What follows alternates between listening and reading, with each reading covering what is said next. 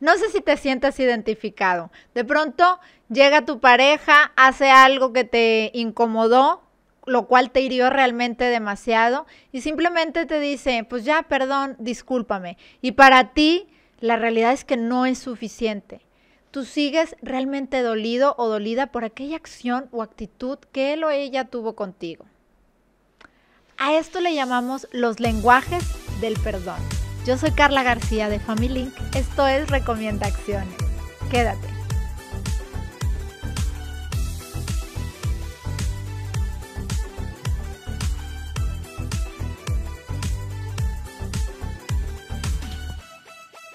El tema del perdón, las disculpas, el realmente hacernos responsables cuando tuvimos alguna equivocación, es de las cosas que pueden resultar más complejas dentro de la vida en pareja. Y es que tiene muchísimo impacto lo que traemos de bagaje de nuestras familias de origen.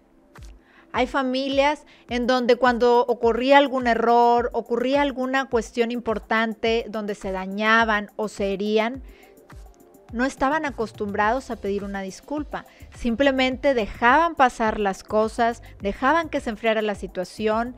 Eh, a lo mejor se hacían la típica ley del hielo, dejarse de hablar algún tiempo y unos días después la pareja o los padres a los hijos llegaban, les dirigían la palabra como si ya no hubiera pasado nada y creían que, bueno, pues ya, dejaron atrás el problema, como si eso fuera suficiente y la relación siguiera exactamente igual. Por el contrario, hay familias donde los padres enseñan a los hijos a que, bueno, pues es normal, es natural, que somos humanos, que podemos cometer errores y que a veces es importante pedir una disculpa y que es de suma importancia sanar esta relación. Entonces cuando llegamos a la vida de pareja, si mi pareja y yo manejamos lenguajes diferentes y tenemos ejemplos muy distintos de cómo se vivía este tema en nuestra casa, puede generar gran conflicto y choque y realmente dañar e irnos separando como pareja. En los matrimonios saludables una característica muy importante es esta disposición que muestra la pareja para disculparse y hacerse responsable de los errores que cometieron. Pero también es muy común que ambos miembros de la pareja puedan tener percepciones muy diferentes de lo que es pedir una disculpa. Y por eso hoy vamos a hablar de estos cinco lenguajes del perdón. Porque si yo hablo un idioma y mi pareja otro, realmente va a ser muy, muy difícil que yo perciba que él se está disculpando verdaderamente y que yo sienta que se está sanando la relación. El primer lenguaje del perdón sería expresar arrepentimiento.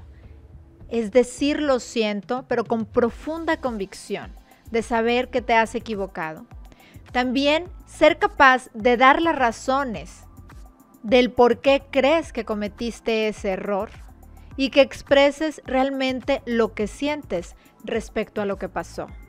Que se vea una disculpa que es sincera.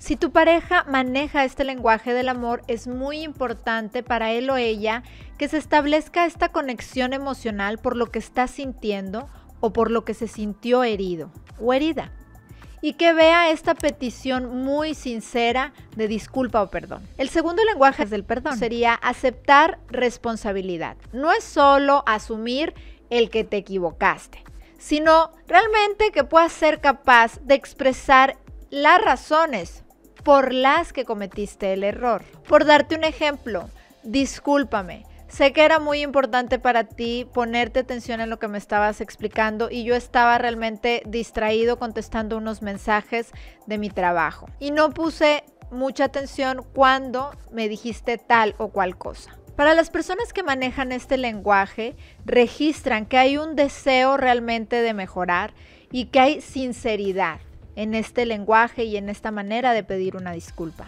El tercer lenguaje del perdón sería restituir. Aquí la persona ofendida necesita que quien ofendió le diga que puede hacer algo por arreglar la situación. No va a bastar solamente con un lo siento. En este lenguaje se va a tener que buscar la manera de restituir el daño. Y aquí será muy importante que conozcas el lenguaje del amor que maneja tu cónyuge para que lo hagas de una manera más asertiva al querer tratar de sanar esto en la relación. El cuarto lenguaje del perdón sería arrepentirse genuinamente y cambiar el comportamiento.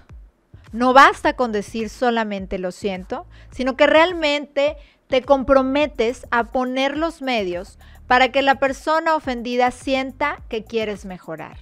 Implica que pongas los medios concretos para cambiar. Y por último, sería pedir perdón. Parece que ya estaba implícito en los anteriores, pero para algunas personas solamente basta que asumas la ofensa y con eso es suficiente para ellos. Como viste es muy importante conocerte a ti mismo y conocer a tu pareja, para que identifiquen realmente por qué en ocasiones no sentimos o no percibimos una disculpa genuina de parte de nuestro cónyuge. Las tres recomendaciones que te daría para este tema son, la primera, pedir perdón no te pone en una situación menor o de sumisión. No te hace menos hombre, no te hace menos mujer.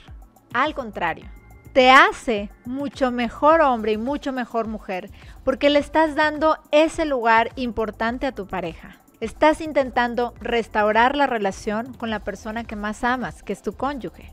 La segunda recomendación es, si no lo haces y si crees que las cosas, dejándolas ahí en un diván, eh, sin ponerles atención, dejando que pasen las cosas, se van a solucionar con el tiempo, lamento decirte que esto, en vez de unirte y conectarte más con tu pareja, te va a alejar.